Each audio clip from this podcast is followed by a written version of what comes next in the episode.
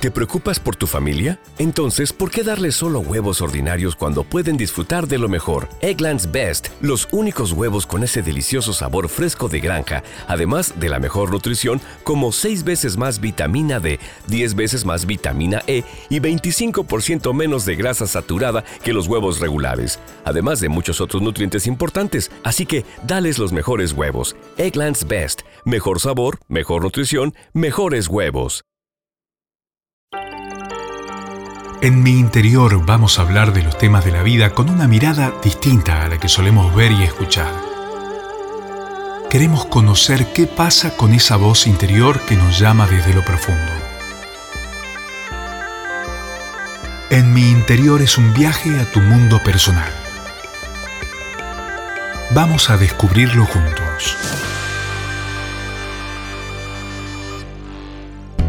En estos tiempos de cuarentena no todos son malas noticias o no todas son situaciones estresantes, angustiantes y muchas de ellas liberadoras también. Y dentro de lo liberador entra el humor, a jugar fuerte. Los primeros días de cuarentena nuestros teléfonos se llenaron de distintas imágenes de memes y chistes acerca de lo que estábamos viviendo, del encierro, de la mucha comida que comíamos y asociados a la muerte. Y fue interesante ver ataúdes y nuestras caras bailando por allí. Sí, el meme de los negros del ataúd. ¿Qué es lo que lo hizo tan viral en el mundo? ¿Solamente es un chiste divertido o qué es lo que la muerte tiene para decirnos y para interpelarnos desde ese lugar del humor? Bueno, interesante, ¿no?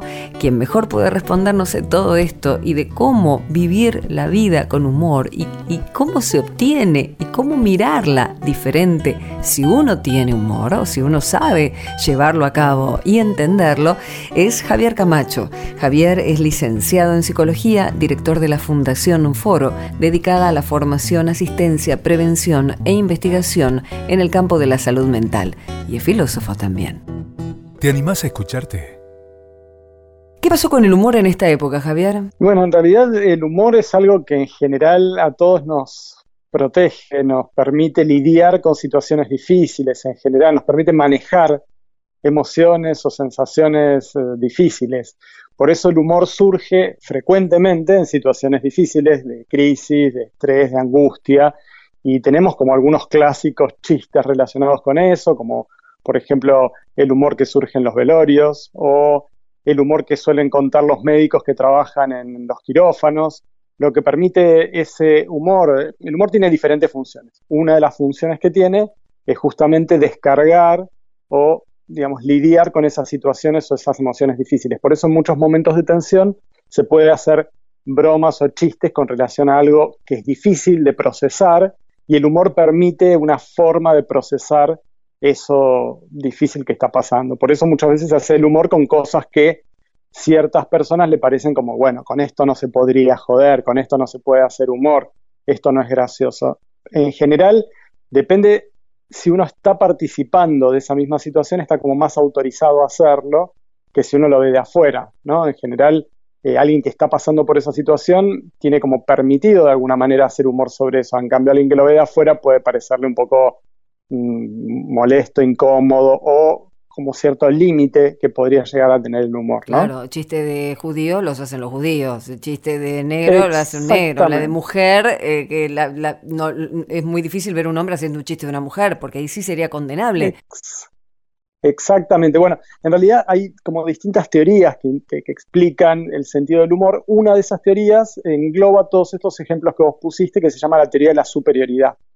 Lo que explica esta teoría, que es una de las más clásicas y que tiene mucho más mm, recorrido, es que a veces el humor surge cuando alguna persona o algún grupo se pone en una, posición de superioridad con relación a otro grupo o a una minoría o a alguien y se ríe del otro grupo, ¿no? Y de alguna manera el que cae en desgracia o el que está en el grupo como, considerado inferior por ese grupo superior que hace el humor, es como objeto de burla. En ese sentido podemos encontrar todos esos chistes que se hacen, no sé, los blancos con relación a los negros, los que son heterosexuales con relación a los gays, los, los varones con relación a las mujeres, o todo ese humor en donde hay alguien que queda en una, una situación de, de, superioridad y alguien en una situación de inferioridad.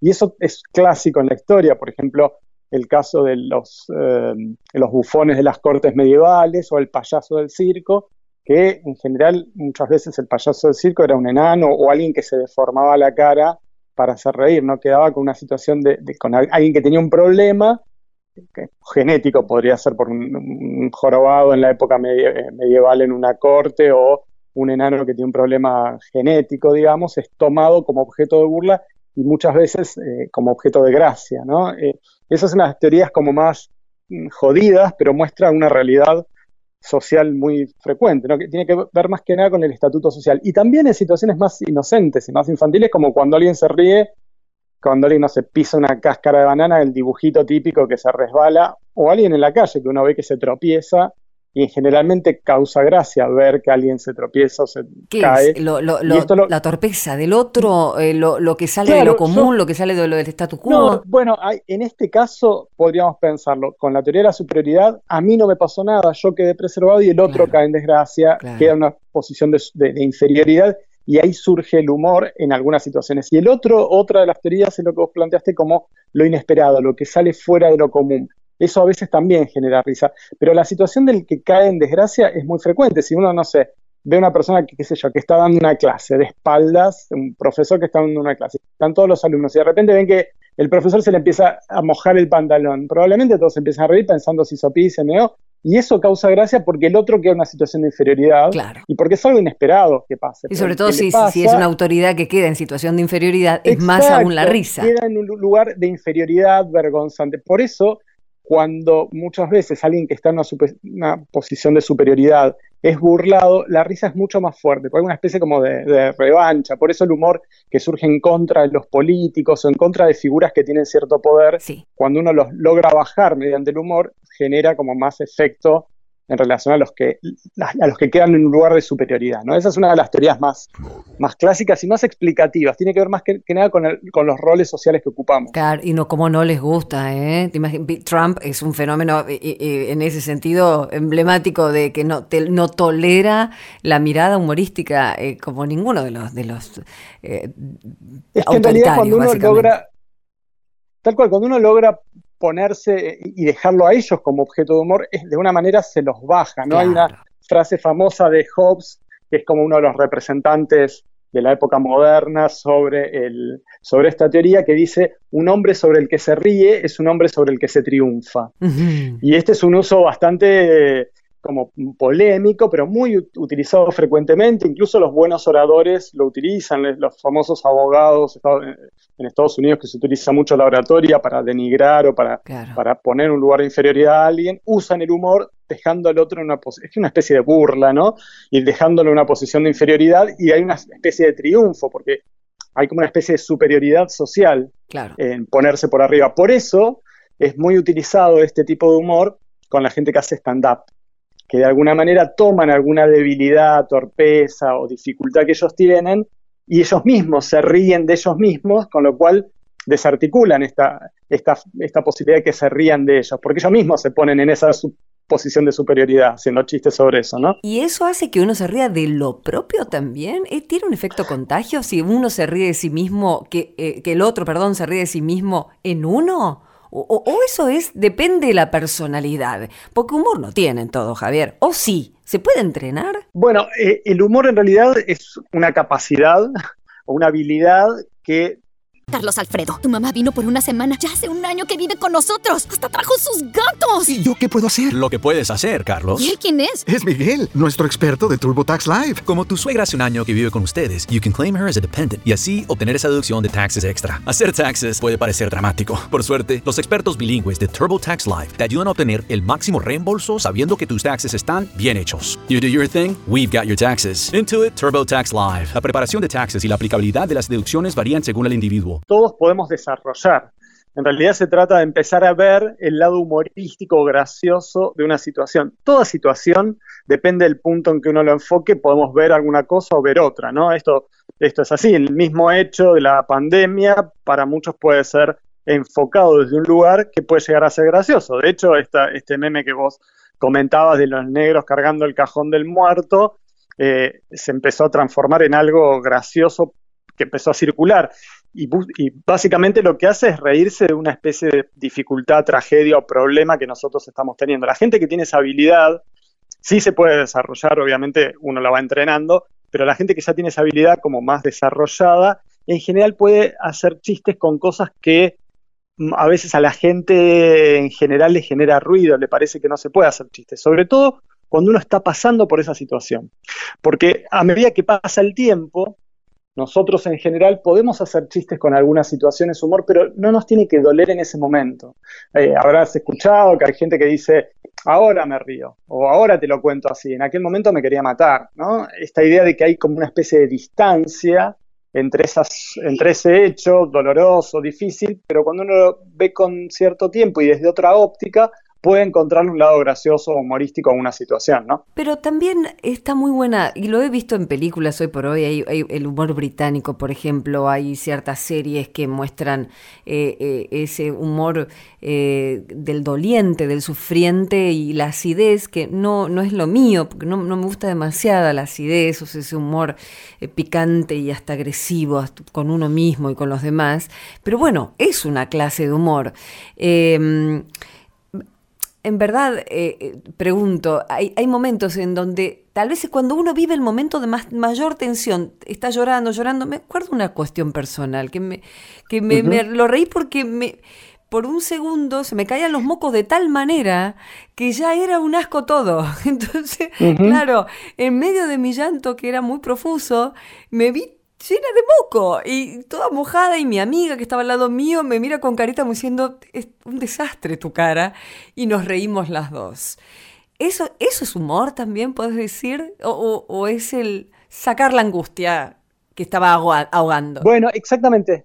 En el caso que vos me contabas, que se pasa, por ejemplo, de estar llorando a reírse, en ese caso pensamos que la función del humor tiene más que ver con descargar una emoción o algún tipo de, sensación que, es lo que pasa, por ejemplo, en este momento con el coronavirus, que uno hace chistes con relación a algo que preocupa y que angustia, y es una forma de liberar tensiones. Porque eh, nosotros cuando pensamos el humor vemos que hay como distintos componentes, ¿no? Un componente es el conductual, que claramente está asociado a la risa o a la sonrisa o a la carcajada a nivel como más extremo. Y después tenemos otros elementos que conforman el fenómeno del humor que podríamos pensar un elemento más cognitivo que tiene que ver con lo que uno piensa. Es en el ejemplo del, chiste concretamente es el elemento cognitivo, se habla de ingenio, es esa, ese darme cuenta, ¿no? A veces alguien te cuenta un chiste y decís, ah, pero entendiste o ah, ahora caí, cuando uno entiende el sentido. ¿eh?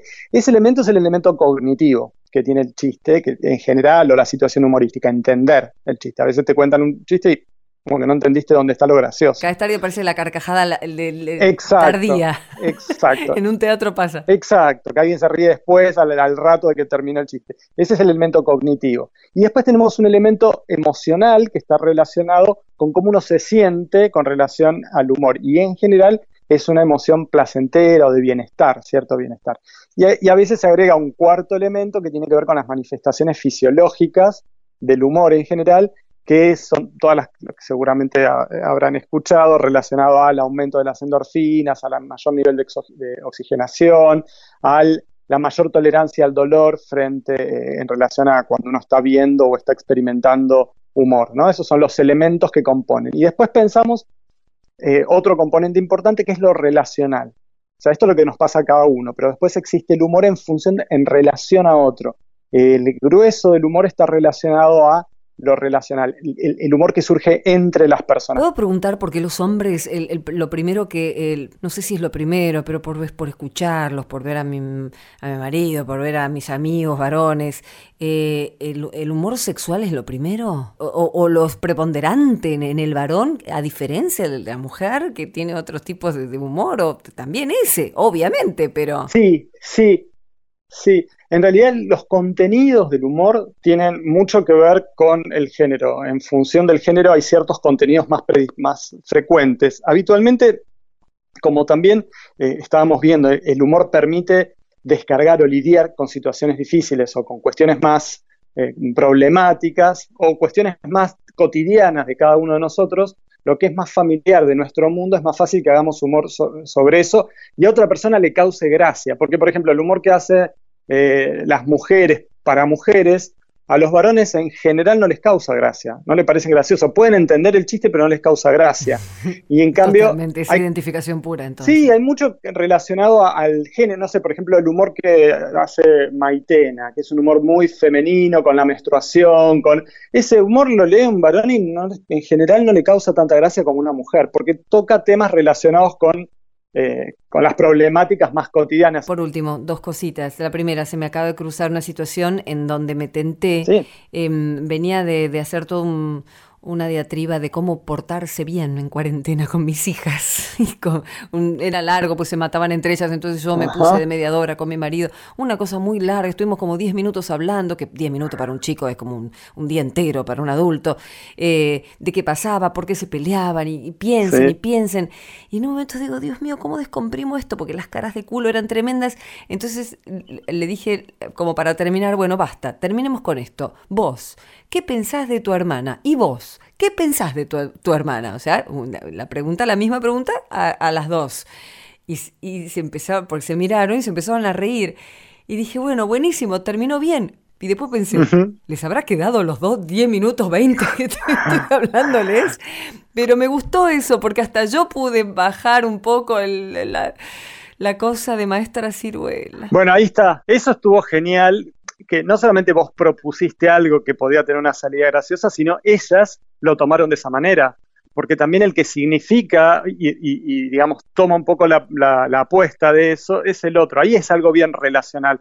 Porque imagínate que una de ellas tuviera empezado a, sacar la lista de todas las cosas que, que tiene para quejarse de su hermana y no era muy gracioso. No, porque no, la premisa era ¿qué te gusta de tu hermana? Dame Bueno, algo que te guste. y después eso primero era, no, no, nada. Mentira. Ellos lo tomaron eh, en ese punto también por eso se pueden reír, ¿no? Y descomprime. Esa es una claro. de las funciones que tiene, descomprime. Bien, en esta situación que estamos pasando todos tan, complima- tan complicada, en general el humor Bien. nos permite aflojar, relajar, descomprimir, ¿no? Y por último, la cara la tenemos tapada, Javier, y, la cara es todo de, en lo relacional para con el otro. Hoy me choqué con una persona en la calle, por supuesto, ya te chocas y ya es, Dios mío, me estoy chocando con alguien. Eh, no, no, Sí. distancia, distancia social, distancia social. Y claro, otro momento era, uy, perdón, y la sonrisa, y que ninguno de los dos pudo ver la sonrisa del otro, si es que algo el otro se rió, pues yo sí me reí, pero no sé el otro. Claro. ¿Y eso qué va a pasar? ¿Vos qué crees con el tapaboca? Y en realidad es bastante complicado porque la comunicación, el 80% de la comunicación es no verbal, básicamente fundamentalmente por la expresión de la cara. El rostro transmite muchísima información, muchísima información. Y nosotros, los humanos, somos especialistas que estamos hiper entrenados en detectar los mínimos movimientos de la cara, de los ojos, del gesto, de la comisura de los labios. Son micromovimientos, pero nosotros hacemos todo el tiempo lecturas de eso en función del estado de ánimo, de lo que el otro le pasa, de lo que piensa, con lo cual muchísima información al tener la cara tapada se pierde y, necesitamos mucho más reaseguros para ver qué le pasa al otro, con lo cual realmente es una, una complicación en la comunicación. Eh, es cierto que cuando nosotros interactuamos con gente más cercana, más próxima, que sé yo, nuestra familia o en nuestro entorno más cercano, uno no tiene el tapabocas puesto, porque bueno, en la casa y eso, con lo cual hay momentos en donde la comunicación vuelve a ser fluida, pero en el, en el entorno más social, la verdad que la dificulta, la dificulta, la limita un poco, ¿no? Seamos más chinitos entonces, sonriamos con los ojos para que el otro sepa y se dé cuenta que, que está todo bien si te chocas o pasa algo. Sí, tal cual. No sé si en el tránsito van a ser muy chinos todos, pero No, pero es verdad, incluso, incluso aunque el otro no te vea, hay algo que se siente por detalles. Por ejemplo, cuando nosotros estamos hablando por teléfono, ah, gesticulamos y nos reímos y acompañamos sí. toda nuestra, nuestra voz con un montón de mímica que no podemos dejar de hacerlo. También cuando tenemos el tapabocas, siempre hay algo de los, de los ojos, algo que transmite. Quizás es mucho más limitado y acotado, pero se transmite un poco esa energía. Se pierde algo, pero algo Total, también se transmite. exacto. Javier, divino, muchísimas gracias. no, muchas gracias a vos. Interior, con Karin Cohen. Este fue un podcast de MyPod. Carlos Alfredo, tu mamá vino por una semana. Ya hace un año que vive con nosotros. Hasta trajo sus gatos. ¿Y yo qué puedo hacer? Lo que puedes hacer, Carlos. ¿Y él quién es? Es Miguel, nuestro experto de TurboTax Live. Como tu suegra hace un año que vive con ustedes, you can claim her as a dependent y así obtener esa deducción de taxes extra. Hacer taxes puede parecer dramático. Por suerte, los expertos bilingües de TurboTax Live te ayudan a obtener el máximo reembolso sabiendo que tus taxes están bien hechos. You do your thing, we've got your taxes. Intuit TurboTax Live. La preparación de taxes y la aplicabilidad de las deducciones varían según el individuo.